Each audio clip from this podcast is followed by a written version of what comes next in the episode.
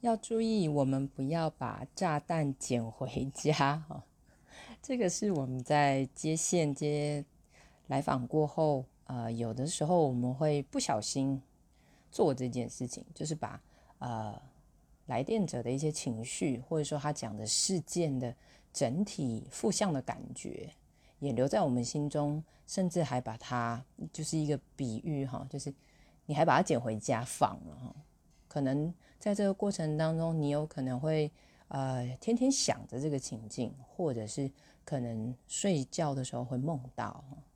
那这个其实是一个练习边界的反思，就是让情绪或是让负向的东西就留在那个咨询的当下。当然难免会带回来啊，但是要有意识的是，我们不用把炸弹捡回家，我们让该有的情绪。就留在咨询的那个空间跟时间点里就够好了。